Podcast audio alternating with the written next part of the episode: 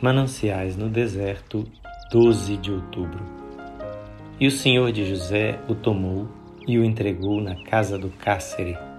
O Senhor, porém, estava com José, e tudo o que ele fazia, o Senhor prosperava.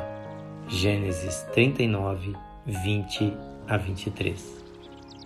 Quando Deus nos deixa ir para a prisão por causa do seu serviço, e vai para lá conosco, é como se a prisão fosse o lugar mais feliz do mundo para se estar. José parece ter provado isto. Ele não ficou amuado e desanimado ou rebelde porque tudo era contra ele. Não. Senão o carcereiro não teria confiado nele daquela maneira. Parece que José nem chegou a ter autopiedade. Lembremos-nos de uma coisa: se deixarmos a autopiedade se alojar em nós, será o nosso fim até que ela seja completamente afastada de nós.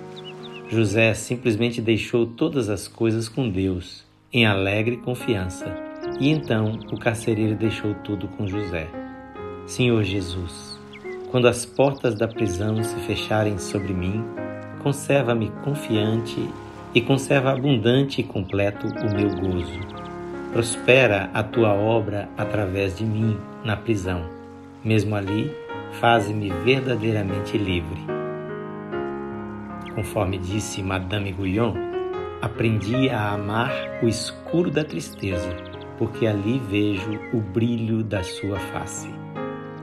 Que o Senhor Jesus abençoe abundantemente a sua vida.